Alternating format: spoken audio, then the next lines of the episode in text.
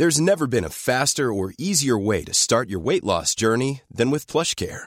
PlushCare accepts most insurance plans and gives you online access to board-certified physicians who can prescribe FDA-approved weight loss medications like Wigovi and Zepbound for those who qualify. Take charge of your health and speak with a board-certified physician about a weight loss plan that's right for you.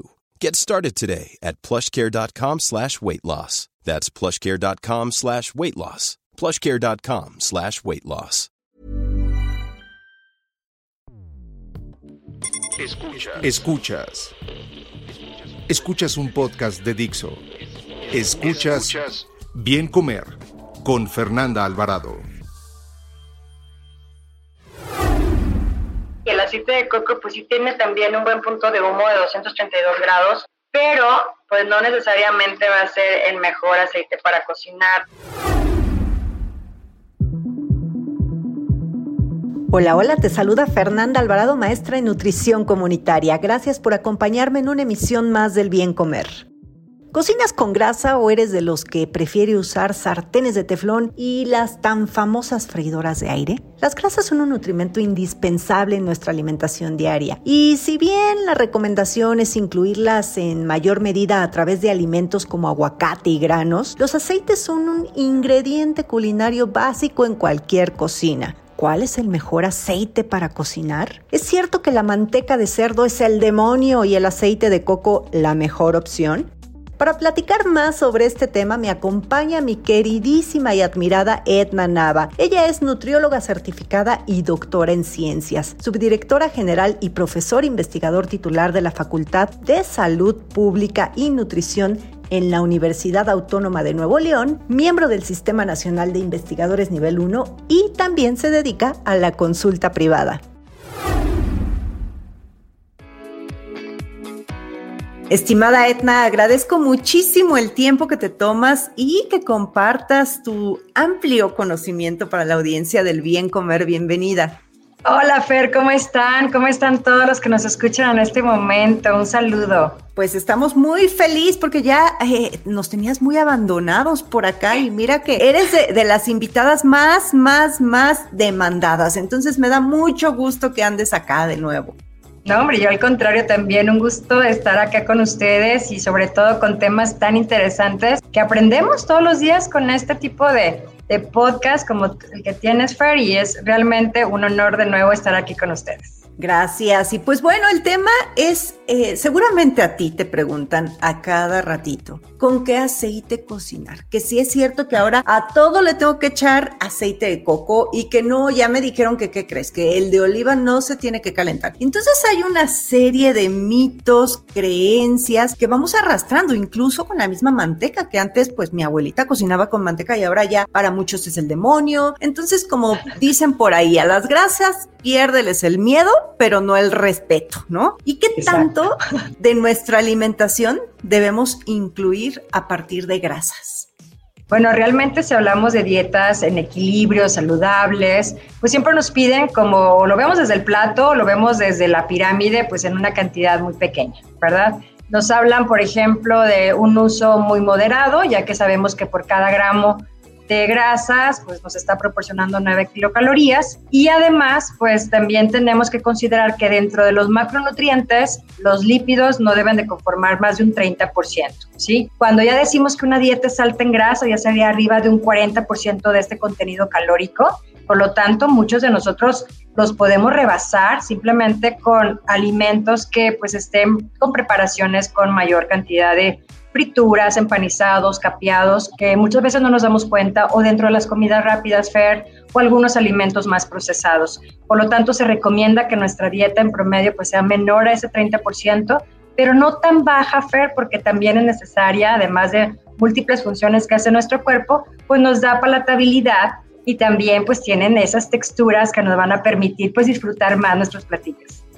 Sí, y fíjate que ahorita que lo dices también, muchas veces eh, las grasas están ahí escondiditas, ¿no? En, en aderezos o en los mismos platillos, como, como bien dices. Y, y tú dices, bueno, 30% suena mucho, pero en realidad ya si lo pones a pesos y centavos, digamos, pues ya no es tanto, porque como, lo, como lo dices, un gramo son 9 kilocalorías. Entonces es muy fácil llegar a ese requerimiento, pues del 30%, ¿no? Facilísimo. Muy rápido.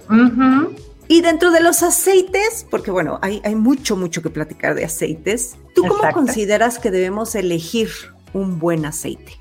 Fíjate que algo que, que, me gustó mucho de la literatura que he estado revisando es que cuando hablamos que las grasas son los principales constituyentes de que no nada más usamos pues en su modalidad líquida, que es como tal el aceite, sino también usamos eh, la grasa desde margarinas, grasas de mantequilla, grasas de repostería, hasta las grasas de ensalada y para cocinar y además usamos también aceites, ¿sí? Pero cuando nosotros vemos en los alimentos toda esta parte de que la grasa visible que contienen los alimentos, las grasas y los aceites además, pues los, los usamos a veces en grandes cantidades en muchos productos o incluso no los vemos, eh, hasta en productos de panadería, en productos incluso para niños, productos lácteos, algunos dulces. Entonces, estos tipos de lípidos grasas están en muchos tipos de alimentos. Aceites, mantequilla y margarina es lo que se emplea algunas veces directamente en los alimentos. Y cuando queremos hablar de aceites de cocina, Fer, sabemos que el principal uso del aceite de cocina pues, es la fritura. Pero bueno, ese es como uno de los principales elementos que vemos y que eh, esto funciona como el medio transmisor de calor, ¿sí? y aporta sabor y textura, que es lo que estábamos hablando ahorita. Para poder eh, tener esta cocción y estos sabores, pues eso es lo que brinda este aceite. ¿Cuál es el principal requisito del aceite de cocina que tendríamos que revisar? Pues que sea un aceite que sea estable en condiciones verdaderamente extremas de la fritura que hacemos por inmersión del alimento a altas temperaturas y humedad. Entonces siempre nosotros como comensales buscamos que sea un aceite que se vea muy limpio, muy clarito, que tenga esas características en su etiqueta también que nos den una eh, información que es muy importante decir, bueno, de qué es ese aceite, si es compuesto o es un solo tipo de eh, la grasa de una fuente y ahí es donde muchas veces pues nos causa conflictos ver aquellos aceites que también nos encontramos con algún tipo de botella que va a ser mucho más oscura porque su eh, punto de oxidación, pues, la oxidación como tal, incluso se puede dar desde la luz. Por eso diferentes aceites nos los vamos a encontrar con estas características, pero también nos topamos de que tiene un olor, pues es casi inoloro cuando nosotros lo estamos abriendo, tiene esa pureza, como que no debe tener así como cositas ahí flotantes, o sea, todo eso son puntos clave, pero si nos vamos desde la parte nutricional y la parte que nosotros queremos explicar por qué es importante escoger un buen aceite, es que Sabemos que cuando estas frituras nosotros las utilizamos para la cocción o una grasa caliente a temperaturas pues elevadas, nos hablan que la mayoría de estas temperaturas se deben de conservar en 180 grados, ¿sí? Pero ya irnos más arriba de estas temperaturas, pues el aceite puede actuar como un transmisor de calor que sí es rápido para que se cueza rápido ese alimento y que sea uniforme pero también esos aceites con estas temperaturas, Fer, pues causan diferentes reacciones complejas. Y estas reacciones complejas nos dice que pueden producir, por ejemplo, disminución de sus componentes nutricionales y un aumento en la formación de compuestos tóxicos. ¿Por qué? Porque se llaman polímeros o monómeros de ácidos grasos cíclicos y compuestos polares que pueden pasar al alimento frito y los podamos ingerir. ¿Qué pasa, Fer? Estos aceites que consumimos normalmente han pasado también por un proceso de calor para su refinación, ¿sí? Entonces tenemos por lo regular aceites, esos amarillitos tan bonitos que vemos, limpios, así no loros, pues llevaron un proceso de refinación. Pero hay, por ejemplo, estos aceites sin refinar, hay semi refinados y hay refinados. La mayor parte de ellos son refinados. ¿Qué pasa cuando causan todos estos cambios químicos con altas temperaturas y muchas frituras constantes que pueden estar, por ejemplo, en la utilización en restaurantes. Su alto consumo, por ejemplo, de una persona de estos compuestos tóxicos durante la fritura, cuando se está formando, pueden causar efectos de irritación intestinal. O no sé si te ha pasado que vas a un restaurante, terminas de comer muy rico y dices, ay, como que empezó a doler el estómago. Traes ya ese contenido de, de grasas que pudieron tener por ejemplo, estos cambios químicos y nos causa irritación intestinal, incremento en el tamaño de algunos órganos, aterosclerosis retardo en el crecimiento en niños de algunos tipos de cáncer. Por eso hoy en día nosotros debemos de aprender no solamente a escoger el aceite FER, sino también cómo lo estamos cocinando para poder evitar que vaya a haber este tipo de cambios y sobre todo pues que son factores controlables que podemos nosotros tener desde casa. Sí, y también yo creo, Edna, cómo almacenarlo, porque al aceite no le debe dar la luz directamente, ¿no? Eso uno. Y la otra que, que siempre les digo es revisen la fecha de sus aceites, porque un aceite, una vez que lo abres, tiene un año. O sea, nunca nos fijamos en la fecha de caducidad y de repente seguro a ti te ha pasado, porque a mí también y a todos. Compras y tienes ahí 20 aceites en tu alacena y ver la fecha es así, 2004, ¿no? Estamos en 2021. Estamos en 2020. Ah. sí. Entonces, bueno, pues sí, chequen esos y dar como variedad, ¿no? Eh, es el, aceite como el aceite rey, del que todo mundo en diosa glorifica, es el aceite de oliva. ¿Por qué este aceite es tan, tan, tan querido? Yo creo que este aceite, primero, porque tiene, eh, si hablamos, por ejemplo, de los ácidos grasos que contiene, pues el aceite de oliva tiene pues mayor proporción de grasa monoinsaturada, que es algo muy buena. Incluso de este equilibrio que decíamos de los 30% de, de las grasas que usamos, pues su mayor, la característica que tiene el aceite de oliva es su mayor proporción en ácidos grasos monoinsaturados hasta en un 72 ¿sí? Por este, o 72 gramos, perdón, por cada 100 gramos de aceite. Y tiene, sí tiene grasas saturadas, el aceite de oliva, y también poliinsaturados, pero si hablamos de su proporción, es el más alto de todos los aceites en estos ácidos grasos monoinsaturados. ¿Qué otra mm. característica tiene el aceite de oliva? Que fue prensado en frío. Por eso es un aceite que cuando lo estamos viendo se le ven de estas cositas que les decía como que si estuvieran flotando, pero tiene alta estabilidad para la cocción, ¿sí? para la temperatura alta que hablábamos hace un momento. De hecho, si hablamos, por ejemplo, de su punto de humo, que es otro elemento que nos marcan en los aceites, que es decir, bueno, qué temperatura más alta aguantan, pues podrían ser mayores a estos 200 grados. ¿Sí? Fíjate. Y ahí podríamos decir que no cambian tan fácilmente esta modalidad química que hablábamos hace un rato y por eso también puede ser útil para, para cocinar. Y eso es bien importante lo que dices, porque uno de los grandes mitos con el aceite de oliva es que no lo puedes calentar y te dicen, sí, pero solo en frío. Y aparte te lo super aseguran que porque su nutriólogo les dijo, y sí, quizá, por ejemplo, el aceite de oliva, bueno, es por lo que lo consumes en frío es porque le vas, vas a poner en una ensaladita, una vinagreta, porque es costoso, simplemente. Es muy pues, costoso, No podemos estar cocinando todo con aceite de oliva, pero el calor sí resiste calor. Y sí también entiendo que quizá habrá algunos ahí, este, compuestos que el calor eh, se degraden con el calor, pero al final del día soporta altas temperaturas y sí, es una opción para fritura, ¿no? El, Exacto, porque fíjate, tenemos tres tipos de aceite de oliva que me gustaría comentar. Tenemos el extra virgen, que es el que tú dirías, ¿sabes qué, Fer? Yo lo usaría para ensalada porque tiene esta calidad sobre todo la conservación de sus polifenoles, sus antioxidantes. Entonces, incluso tiene un punto de humo hasta más de 200 grados. Está el sin refinar, que ese sería más bajito, tiene 160 grados como punto de humo pero el refinado, eh, ya existen ahorita aceites de oliva que dicen para cocinar y tiene un punto de humo de 232 grados. O sea, este aceite fue diseñado precisamente para utilización de, de la fritura con esa estabilidad de la química que hablábamos ahorita pero el extra virgen es el que es más concentrado, ese sí lo usaríamos para esos aliños de ensalada, las vinagretas y para conservar todas sus propiedades. Pero de que se puede utilizar para la cocción, para esas frituras, claro que se puede y incluso nosotros hemos tenido hasta curso, hasta con los españoles que se dedican también a hacer este tipo de aceites y nos han dicho, la indicación es que se puede utilizar y que no le tengamos miedo para el uso de este tipo de aceites en la, en la cocina.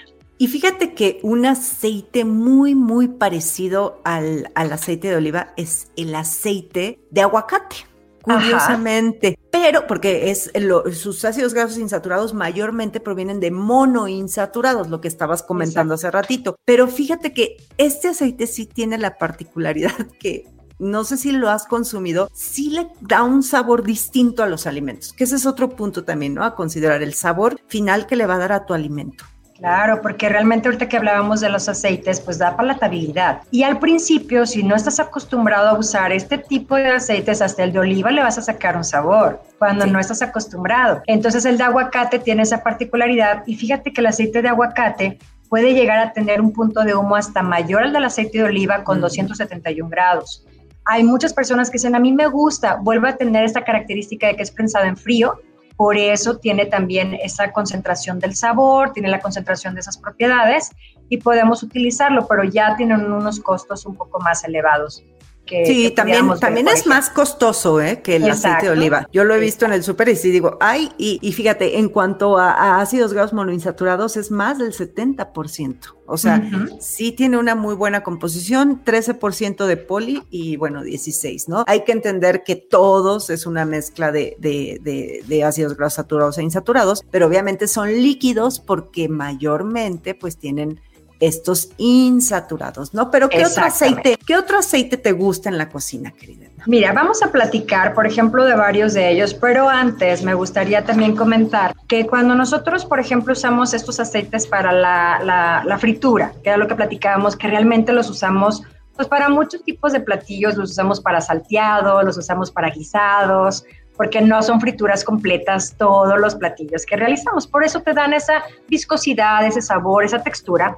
Pero, por ejemplo, algo que tenemos que saber también, Fer, es que si se fríen los alimentos a una temperatura muy baja, esos atrapan más grasa. Y eso es lo que no queremos que ocurra en una cocción. También cuando el agua contenido en un alimento, si dice el agua que se aporta por los alimentos que se fríen en el aceite, aumentan una llamada disociación de ácidos grasos que se produce durante ese calentamiento. Y ocurre una llamada hidrólisis que genera un aceite también de baja calidad con un punto de humo más bajo, como ahorita mencionábamos. O sea, van a tener esas características que pudieran también eh, cambiar eh, a un color más oscuro el alimento, con esas características y un sabor también alterado. Por eso las temperaturas juegan un papel muy importante. Entonces, cuando hay este calentamiento, como mencionaba, se polimerizan, hacen, por ejemplo, también una viscosidad en los alimentos y se genera incluso un producto grasiento. Entonces decimos, ay, ahora me quedaron muy grasientas estas papas o este alimento se le está escurriendo, quiere decir que no hubo una buena temperatura y una buena técnica porque la frutura tiene una técnica. Entonces vemos cuando más saturados sean los aceites, más estables son a estos procesos, a esta disociación oxidativa, hidrolítica y menos polimerización. Por eso nos encontramos un tipo de grasa un tipo de aceite que es el de palma. Y el aceite de palma tiene esta característica de que casi el 50% es ácidos grasos saturados. Y tienen pues estas características de estabilidad, sobre todo ante la cocción, no tienen una mejor forma de la textura para el alimento y que no, no se vea con esa grasita y demás. Pero vamos a platicar, por ejemplo, del de soya y el de canola, que son también los más comunes que usamos en casa. ¿Qué pasa? Estos dos son particularmente susceptibles a sufrir estos cambios que les mencionaba, ¿sí? Y entonces, cuando el aceite de soya, por ejemplo, se hidrogena o se cambia con un porcentaje, por ejemplo, aquí nos dice de un 30%, pues ya se puede como que freír con mejor estabilidad. Pues le mm. falta estabilidad al aceite de soya. Y nos dice también que eh, Podemos tener, por ejemplo, que se utilicen alimentos fritos elaborados, frituras en sartén y a la parrillas y salsas. Todas estas estabilidades, por ejemplo, se utilizan también o se ven en los aceites de semilla de algodón, que es otro tipo de aceite que vemos en el súper, el aceite de maíz, el aceite de palma o uno llamado palmoleína o un aceite de soya más hidrogenado. Todos estos tienen esas características de estabilidad. Pero cuando decimos tenemos este aceites con mayor saturación, por eso tienen esta estabilidad y esta grasa pues va a poder llevar todos estos elementos que queremos lograr con la, con la alimentación, que tenga las características con palatabilidad y demás. Cuando usamos los de girasol y usamos los de cártamo, también nos habla de menor estabilidad, es porque tienen ácidos grasos poliinsaturados o los llamados omega 6. Cuando hemos escuchado de esta relación que comemos más omega 6 que omega 3, es porque nuestra dieta usamos demasiada fritura.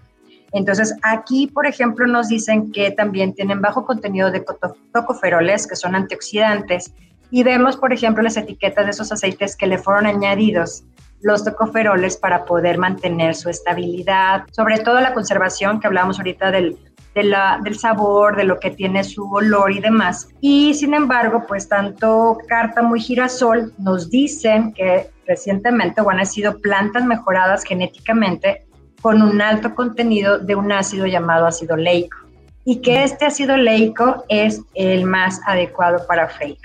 Entonces, si nosotros estamos ahorita aprendiendo cómo vamos a escoger esos aceites, pues estos aceites con contenido de ácido leico, como tal, han sido llamados hasta como funcionales para que tengan estas capacidades y sobre todo, si ustedes los ven hasta en la etiqueta, van a decir, ah, mira, este tiene alto contenido de ácido leico y este es lo que nos menciona la literatura que puede ser pues esta característica que podemos buscar, como ves. Ya, y ahorita nada más lo que estabas comentando del aceite de palma, nada más para dejarle claro a, la gente que nos escucha, eh, no es que Edna esté diciendo que, o sea, sí, si bien soportan altas temperaturas, pero quizá tampoco es el aceite más saludable para tener en tu casa, es el que utilizan en las comidas rápidas, ¿no? En los restaurantes, justamente por, por este soporte de calor, pero no para que tú lo tengas en tu casa del día a día. O sea, diste un poquito de las características características en cuanto a oxidación, ¿no?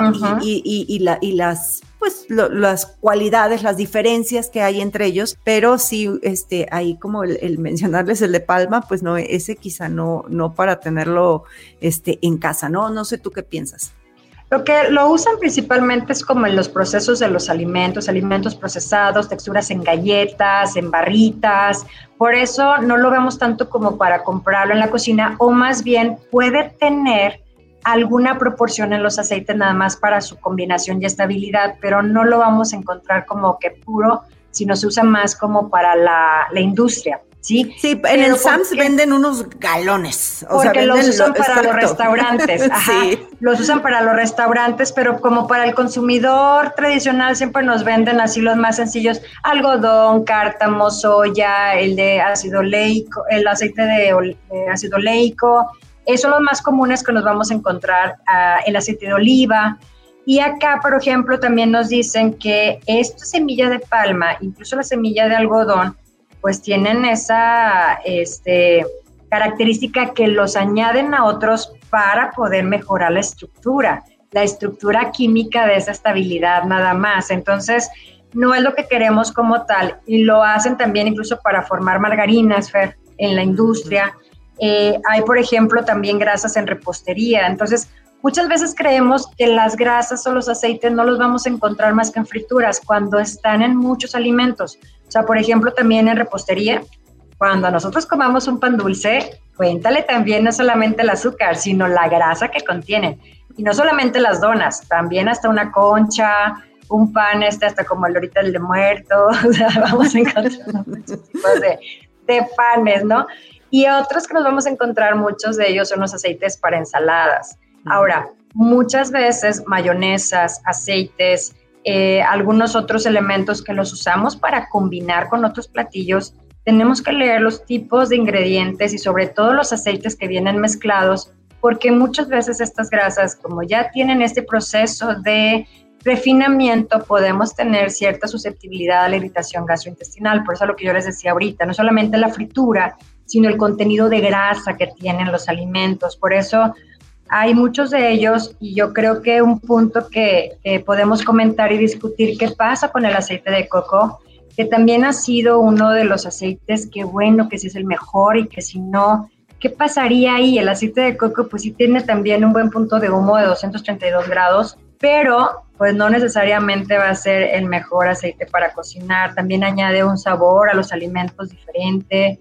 El aceite de coco no es tampoco el, mejor por el hecho de que hay también muchos aceites de coco refinados que han cambiado su composición química y que es muy diferente a, un, a una grasa como tal del coco, una, un aceite, cuando no ha pasado un proceso de refinamiento. Entonces tenemos que estar vigilando qué nos dicen las etiquetas, si han sido mezclados con otros.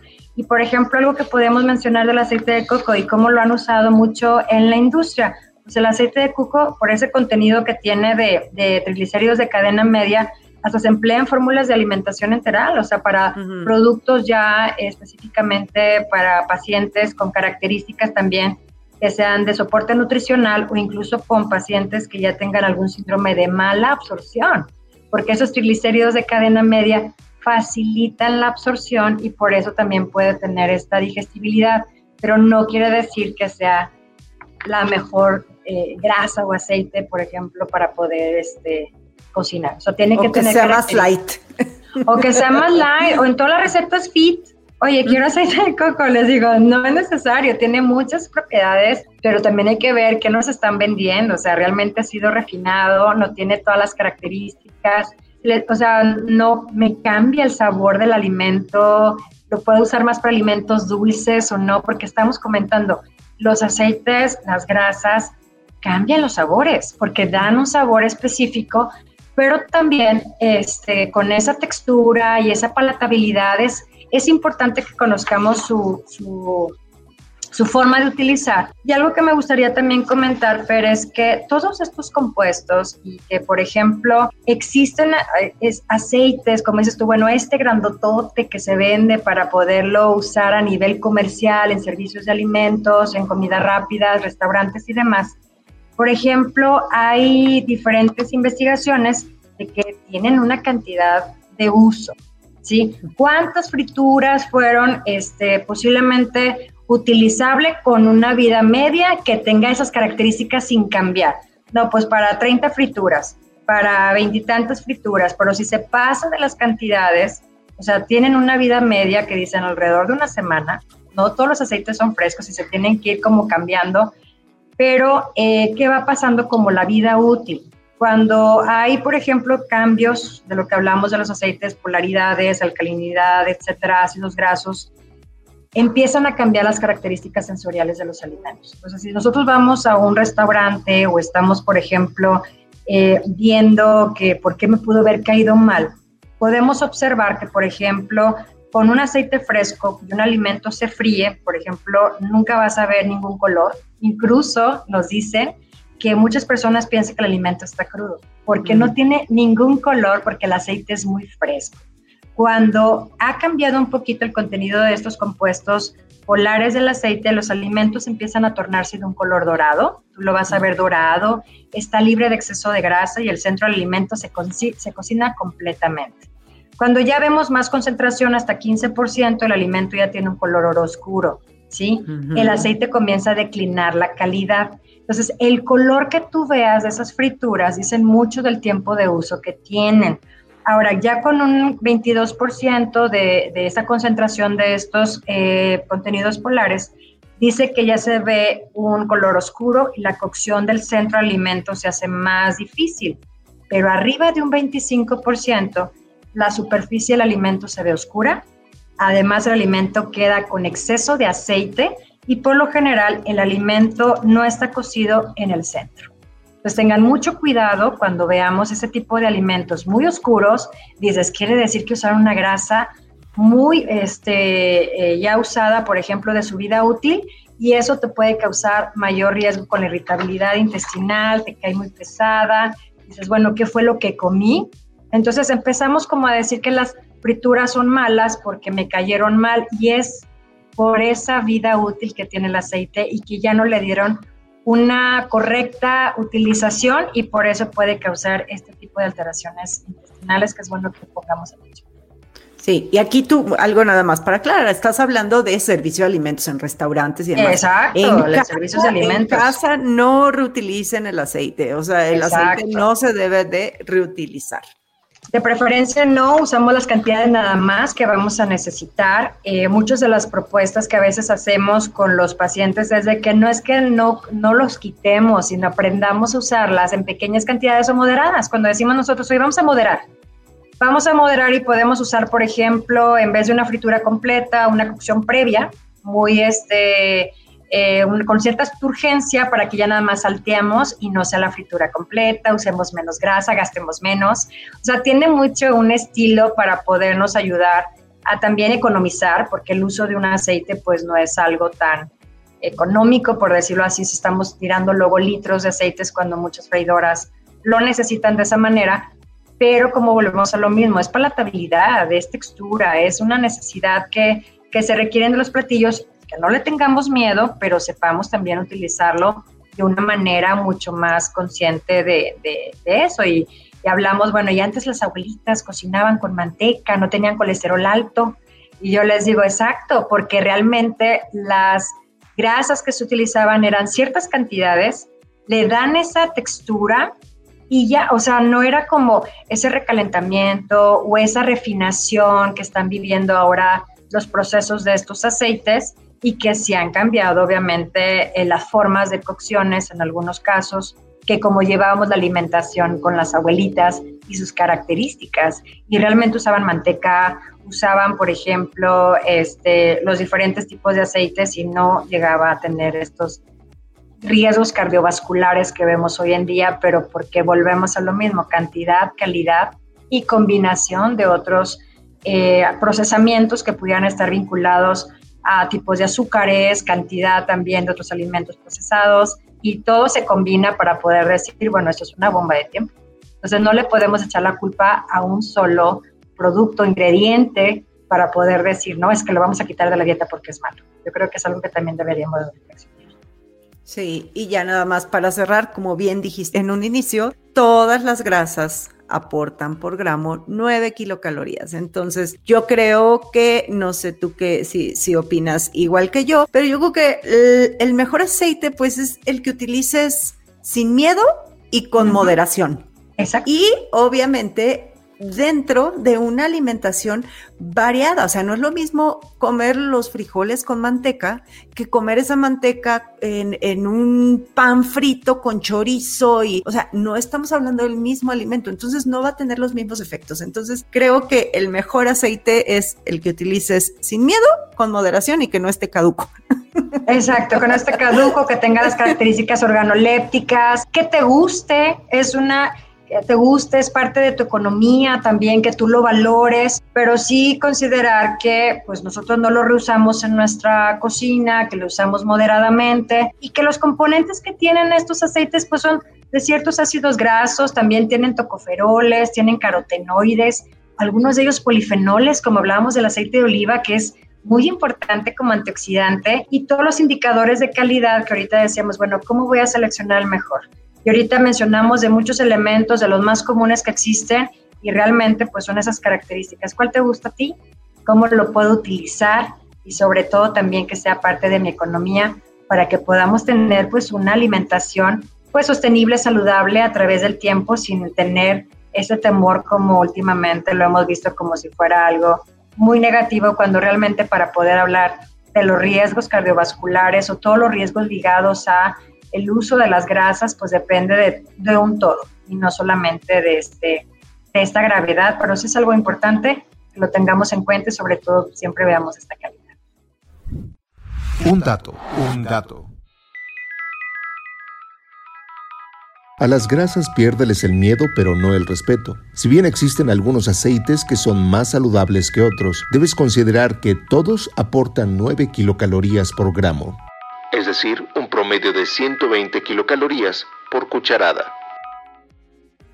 Pues un gran, gran tema. Creo que nos faltaron cositas a comentar. A ver si que nos, que nos escriban, nos digan si quieren una parte 2. Y eh, a ver, rápidamente, Edna, ¿tú cuáles tienes en tu cocina? ¿Qué aceite? Fíjate que yo a mí me encanta el aceite de oliva, le, le, agarré mucho cariño al sabor, antes como que no lo había descubierto. Me encanta también el de ácido oleico, el de contenido de ácido oleico, que es también muy, muy práctico para cocinar, y el de soya. Son como que los más este, comunes que hay en la cocina y así que son mis principales aceites para cocinar. ¿Y los tuyos, Fer? Yo tengo oliva también. Compré uno de aguacate que la verdad creo, no sé si creo que voy a volver a comprarlo porque no me gustó el sabor que le dio a la comida. El sabor. Tengo, tengo manteca, yo sí utilizo manteca este, y mantequilla. Uso esas, esas tres, oliva, manteca, mantequilla, pero pues con mucha moderación. Muy bien, lo importante es moderación y sobre todo, pues que tengamos una gran variedad, como decimos, variedad de grasas, aceites cuyas características siempre se ajusten para satisfacer las necesidades de cada uno de nosotros. Es correcto. ¿Y dónde te pueden encontrar, Edna? Con mucho gusto en Instagram como Edna J. Nava, en Twitter como Nutrióloga Edna y también en Facebook, doctora Edna Nava, Nutrióloga para tu Salud. Y también tienes un canal de YouTube. Tengo un canal de YouTube, doctora Edna Nava, que principalmente pues subo clases, subo conferencias y espero por ahí que también El que guste aprender, actualizarse, pues ahí las vamos subiendo cada mes. Ahí está. Pues si no, ponen en Google doctora Edna Nava y ahí van a salir todos sus datos. Te agradezco muchísimo el tiempo, el que hayas compartido y te espero pronto por acá, Edna. Claro que sí, con mucho gusto, Fer. Saludos a todos. Gracias, ya saben que a mí me pueden escribir en Instagram eh, Bien Comer y YouTube también Bien Comer. Adiós. Dixo presentó Bien Comer con Fernanda Alvarado. La producción de este podcast corrió a cargo de Verónica Hernández. Coordinación de producción, Verónica Hernández. Dirección General, Dani Sadia. Las opiniones expresadas en este programa no pretenden sustituir en ningún caso la asesoría especializada de un profesional. Tanto las conductoras como Dixo quedan exentos de responsabilidad por la manera en que utilizan la información aquí proporcionada. Todas las opiniones son a título personal.